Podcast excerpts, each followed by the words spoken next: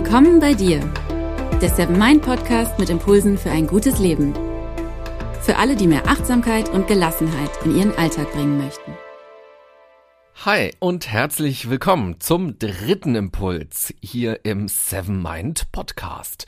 Heute geht es um das Thema Glück ich werde dir von einer Sache erzählen, die uns Menschen glücklich macht. Vielleicht machst du das ja sogar schon in besonderer Weise und falls nicht, kann ich dir auf jeden Fall schon mal verraten, dass es gar nicht schwer ist, das umzusetzen, worum es heute hier im Podcast gehen wird. Jeder kann das und es ist eigentlich nur ein kleiner Schritt mit einer großen Wirkung. Das sagen zumindest auch Forschungsergebnisse zum Thema Glück. Also sei gespannt. Bevor wir anfangen, will ich aber erst einmal vielen Dank sagen. Vielen Dank nämlich für euer Feedback zu den ersten beiden Podcast-Folgen. Es freut mich wahnsinnig, dass euch die Folgen, die Impulse gefallen haben. Schließlich ist der Podcast ja für euch. Euer Feedback hat mich also sehr glücklich gemacht. Vielen Dank.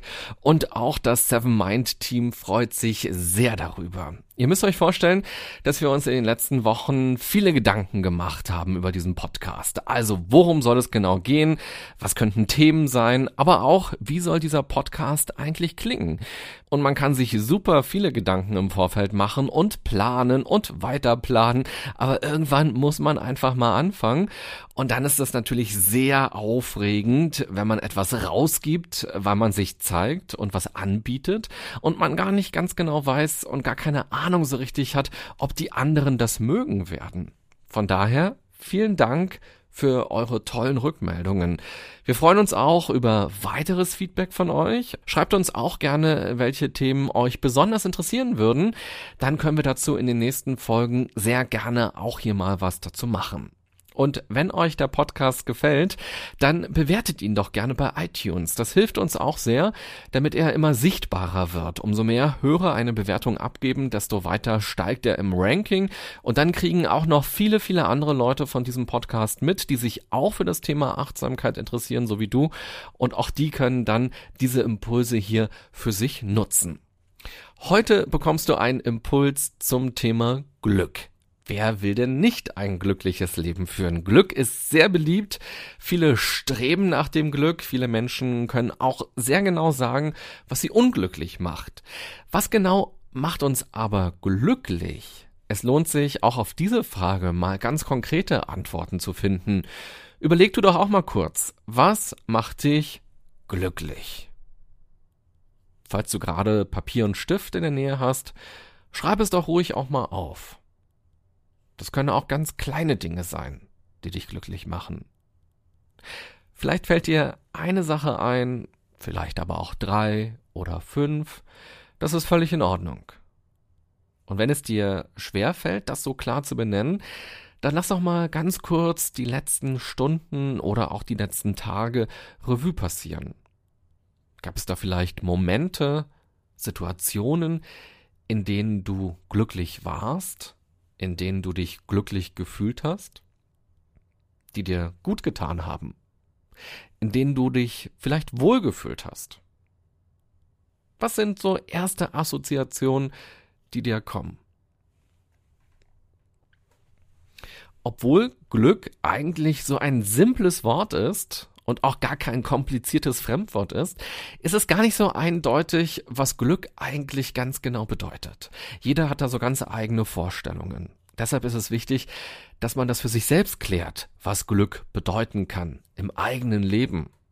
Im Deutschen gibt es ganz verschiedene Bedeutungen. Zum Beispiel Glück als Zufallsglück. Wenn man zum Beispiel plötzlich feststellt, oh, ich habe mein Portemonnaie vergessen, da ist auch mein Fahrschein drin oder mein Monatsticket und gerade bin ich also eine halbe Stunde lang, ohne es zu wissen, schwarz gefahren. Da hatte ich ja Glück, dass ich nicht kontrolliert wurde. Glück im Sinne von, mir ist was Gutes passiert oder auch, da bin ich nochmal davon gekommen. Dann aber vor allem auch Glück als Empfindung, als Wohlfühlglück. Glücklich sein, Wobei sich das total verschieden anfühlen kann. Völlig euphorisch zum Beispiel, wenn man jemanden wieder sieht, den man lange nicht gesehen hat, der einem aber am Herzen liegt. Oder auch, wenn man erfährt, dass man einen Studienplatz bekommen hat oder einen Job. Also dieses Gefühl, vor Glück platzen zu können. Aber es gibt auch das Glücksgefühl, das ganz leise, ganz ruhig ist, das sich wirklich nur im Innersten abspielt, das sehr friedvoll ist und vielleicht auch mit Zufriedenheit umschrieben werden kann. Zum Beispiel, wenn man eine Bergwanderung macht und dann von oben über diese Gegend schaut. Oder wenn man am Meer steht und eins mit dieser Weite wird. Was einen glücklich macht, wie man glücklich wird, muss man selbst entdecken. Da gibt's kein Rezept, das für alle gilt. Schade eigentlich, ja, ich weiß. Obwohl genau diese eine Sache auf die ich dich heute hier im Podcast aufmerksam machen möchte, die ist zumindest laut Studien für uns alle gut.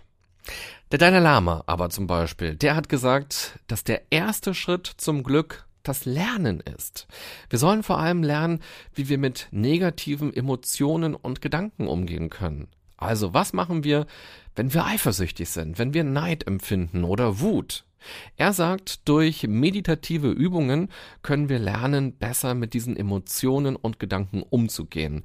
Und das ist dann, zumindest für den Dalai Lama, die Basis für ein glückliches Leben. Im alten Griechenland ging man unter anderem davon aus, dass Glück bedeutet, kein Leid zu empfinden, also keine Schmerzen zu haben zum Beispiel, keine Sorgen zu haben. Also eher ein neutrales Glück war das. Manchmal wird es auch als Seelenruhe beschrieben, als Ataraxie. Diesen Begriff hat Epikur geprägt. Bei den Hedonisten kam Glück durch was Zusätzliches, das Streben nach Glücksgefühlen, vor allem durch äußere Faktoren ausgelöst. Heute wäre das sowas wie ein neues Auto, ein neues Smartphone, eine Party oder eben ein gutes Essen, das Glück auslöst oder auch Schokolade oder auch Drogen, die in einen Glücksrausch führen. Allerdings ist dieses Glück dann immer nur kurz von Dauer. Schnell muss ein neuer Glücksmoment her und die Dosis muss erhöht werden. Der moderne Mensch ist auf der Suche nach dem Glück, auf einer regelrechten Glücksjagd. Permanentes Glück, glücklich sein, immer und überall, glücklich sein als Standard, als Grundhaltung. Und Glück wird damit plötzlich zu einem regelrechten Stressfaktor. Gerade in heutiger Zeit wird das verstärkt, weil wir sehr unabhängig leben und in einer Welt voller Möglichkeiten leben. Jeder ist seines Glückes eigener Schmied gilt heute so stark wie noch nie. Niemand muss eigentlich traurig zu Hause sitzen. Man kann im Internet neue Leute kennenlernen, man kann Serien und Filme gucken, man kann Computerspiele machen. Traurige Gefühle können jederzeit überlagert werden von Handlungen können weggeschoben werden. Aber ist das wirklich Glück? Und vor allem, ist das gut? Erlauben wir uns noch traurige Momente? Gehören diese nicht auch zum Glück dazu? Ist denn das Glück überhaupt erfahrbar, wenn es nicht auch die Trauer gibt? Unglückliche Momente oder auch Momente der Langeweile? Die Wissenschaft sagt auf jeden Fall, nicht Dinge machen uns nachhaltig glücklich. Nicht die neuen Schuhe, nicht die teure Uhr, und auch nicht die Schokolade. Das alles kann Glücksmomente bescheren, kleine Hochs, aber eben mehr nicht. Nachhaltig glücklich machen menschliche Beziehungen. Und auch hier geht es wieder nicht um die Masse, sondern die Klasse. Es geht um die Handvoll Menschen in unserem Leben, die uns sehr nahestehen, die uns wichtig sind, zu denen wir eine enge Bindung spüren. Diese Kontakte werden als besonders sinnstiftend erlebt. Die gemeinsame Zeit, die gemeinsamen Erlebnisse, die Verbundenheit. Die ausführlichste Untersuchung dazu stammt von der Harvard University. Fast 80 Jahre lang wurden Probanden zu ihrem Lebensstil und ihrem Wohlbefinden befragt. Dabei kam raus, der wichtigste Glücksfaktor sind enge Beziehungen. Die sind wichtiger als Geld oder als Berühmtheit. Die Forscher erklären das damit, dass diese engen Bindungen uns vor Enttäuschungen des Lebens schützen und dass sie das psychische und auch das physische Altern verzögern. Demnach sind enge Bindungen eine wichtigere Voraussetzung für ein langes und glückliches Leben als die soziale Schicht, aus der wir kommen, oder unser IQ oder sogar unsere Gene. Bezugspersonen unterstützen unsere Weiterentwicklung, nehmen uns so an, wie wir sind, und sind auch da, wenn es uns nicht gut geht. Wir Menschen sind eben keine einsamen Wölfe, sondern Herdentiere. Bei den Schimpansen und den Bonobos, also unseren Verwandten, lässt sich das immer noch ganz gut beobachten. Die leben in kleinen Gruppen von sechs bis zwanzig oder dreißig Individuen. Und auch wir Menschen haben vor Millionen von Jahren in solchen kleinen Gruppen gelebt. Man geht davon aus, dass sich ungefähr vor hunderttausend Jahren die menschliche Sprache entwickelt hat. Und das hatte zur Folge, dass die Menschen in größeren Gruppen plötzlich zusammenleben konnten, weil man sich nun besser organisieren konnte. Man konnte jetzt Absprachen treffen und das Miteinander damit besser regeln. Und dadurch wurde zum Beispiel die Jagd erfolgreicher und mehr Menschen konnten davon ernährt werden und damit konnten eben auch die Gruppen immer weiter wachsen. Die Wissenschaft geht heute aber davon aus, dass in einer Gruppe dann maximal 150 Menschen leben konnten. Zu der Zeit war man noch nicht sesshaft, also man zog durch die Lande und noch größere Gruppen hätte man nicht mehr organisieren können. Das heißt, 150 Menschen ist immer das Maximum gewesen. Wenn es dann mit der Zeit mehr Menschen gab, dann sind die wieder zerfallen in neue Untergruppen. In jedem Fall hat der Mensch aber nie alleine gelebt. Das hätte auf jeden Fall den sicheren Tod bedeutet. Alleine hätte man keine Chance gehabt, immer ausreichend Nahrung zu haben oder sich vor Feinden zu schützen, vor allem vor anderen Tieren zu schützen. Das Leben in der Gruppe war überlebenswichtig. Und das scheint uns auch immer noch in den Genen zu stecken. Auch wenn es miteinander nicht immer leicht ist, auch wenn Konflikte entstehen können, auch wenn es viele unterschiedliche Sichtweisen und Meinungen gibt, wenn Menschen aufeinandertreffen, so gibt es die Tendenz, dass wir gerne mit anderen zusammen sind. Kleine Wohnungen, in denen wir alleine leben oder Homeoffice, das sind alles Erfindungen unserer heutigen Zeit und die tun uns oftmals nicht gut. Die führen zu einer immer größeren Entfremdung und dem Gefühl, allein zu sein, einsam zu sein tief in uns drin sind wir eigentlich immer noch der Steinzeitmensch, der in einer Gruppe leben will. Und vielleicht ist das auch der Erfolg von Social Media. Facebook, Twitter, Instagram.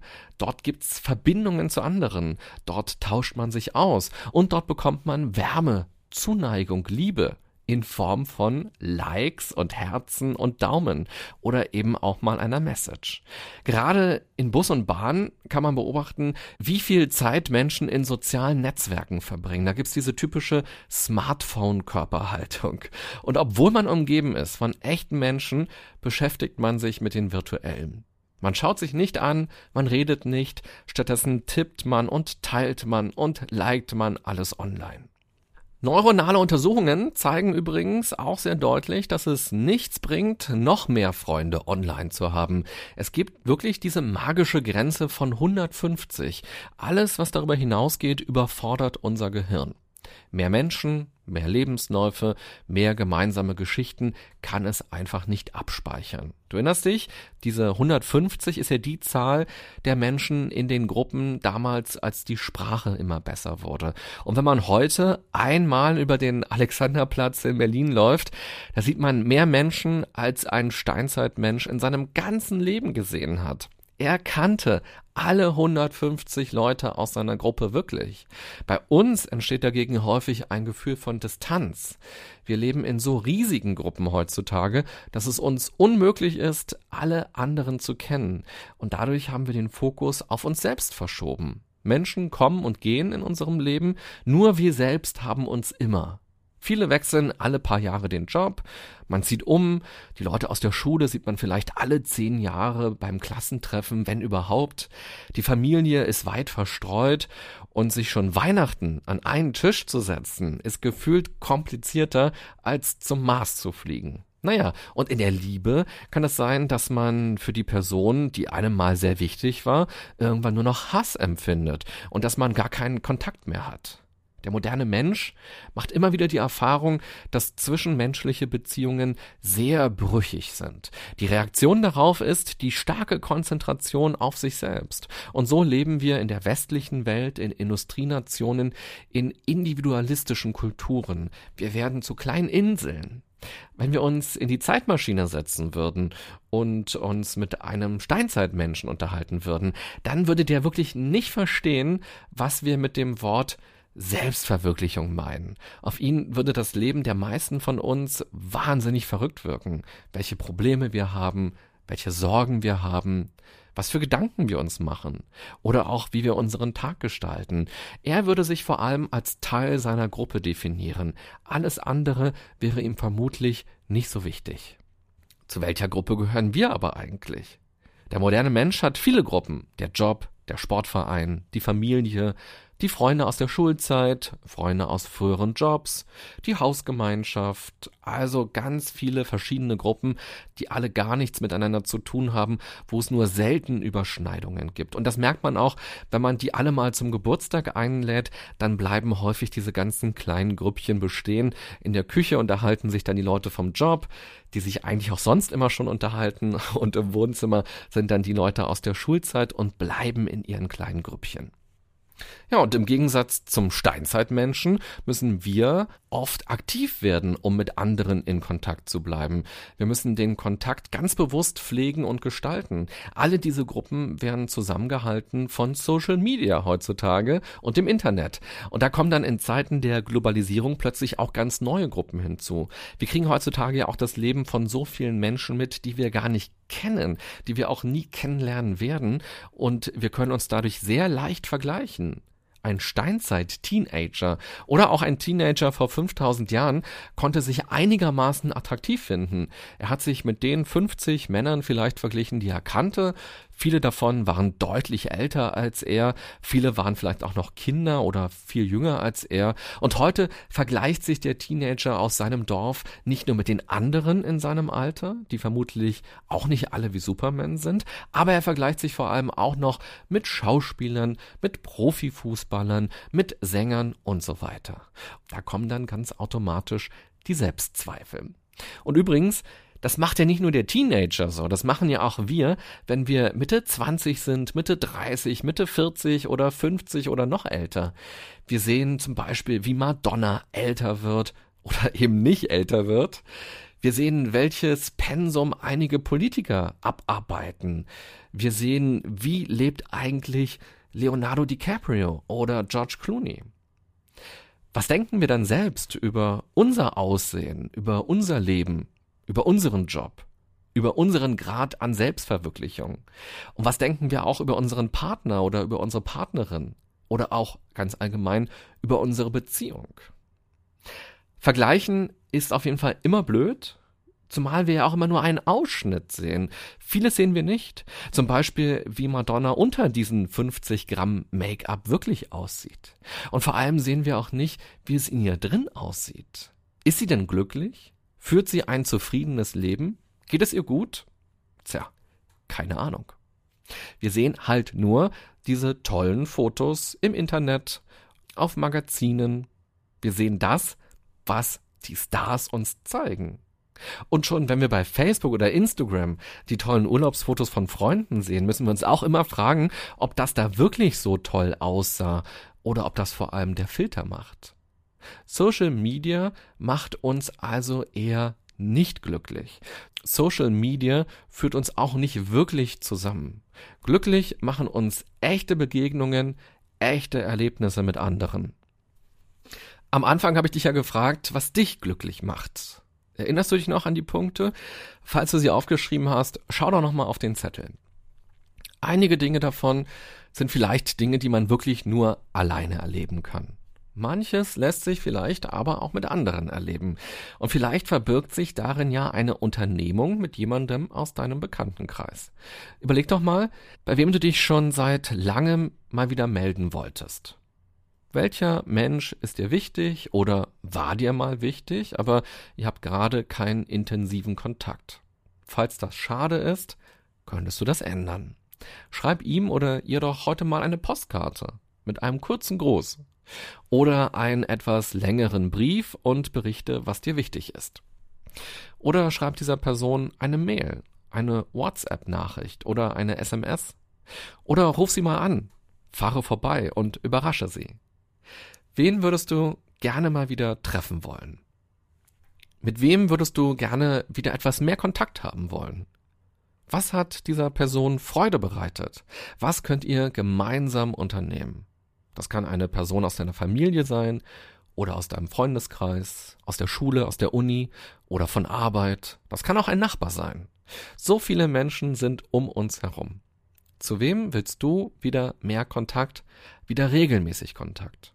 Du kannst noch heute damit anfangen, daran zu arbeiten, einen kleinen Schritt zu gehen. Und wenn du gerade nicht mehr so viele Leute in deinem Leben hast, überleg doch mal, ob du dich vielleicht irgendwo ehrenamtlich engagieren möchtest. Dein Wissen, deine Erfahrungen, dein Können wird sicher irgendwo gebraucht, wird anderen Menschen sicher weiterhelfen können. Also, Vielleicht hast du ja Lust bekommen, das Internet mal auszulassen demnächst und etwas mehr Zeit in reale Kontakte zu investieren. Und ich will damit auch gar nicht sagen, dass das Internet doof ist. Es geht eher darum, wie viel Zeit wir darin verbringen, wie wir das Internet nutzen. Seven Mind und auch ich sind zum Beispiel auch bei den ganzen sozialen Netzwerken. Du findest uns bei Facebook, bei Twitter, bei Instagram und auch bei YouTube. Wenn du Lust hast, schau mal vorbei und guck dich da ein bisschen um. Auch dort warten noch viele Inspirationen und Impulse auf dich. Aber mach das am besten immer ganz bewusst in einem bestimmten Zeitfenster. Es ist schade, wenn sonst die Stunden vergehen und plötzlich ist der halbe oder der ganze Tag weg und man war eigentlich nur online. Das kann alles spannend sein, was man da so findet, was man da liest und sieht und hört. Aber wirklich glücklich machen uns nur andere, macht uns nur das Miteinander.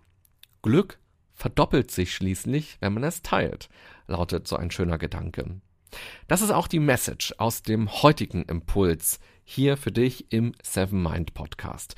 Ich wünsche dir eine gute und achtsame Zeit. In der nächsten Folge verrate ich dir, warum du dir selbst ab und zu mal was Gutes tun solltest und du dafür nicht einmal Geld brauchst. Aber jetzt erst einmal schöne Erlebnisse mit deinen Freunden, mit Leuten aus deinem Umfeld, mit deiner Herde, mit deinem Rudel. Grüß sie auch gerne mal von uns, wenn du Lust hast. Bis bald. Bye bye.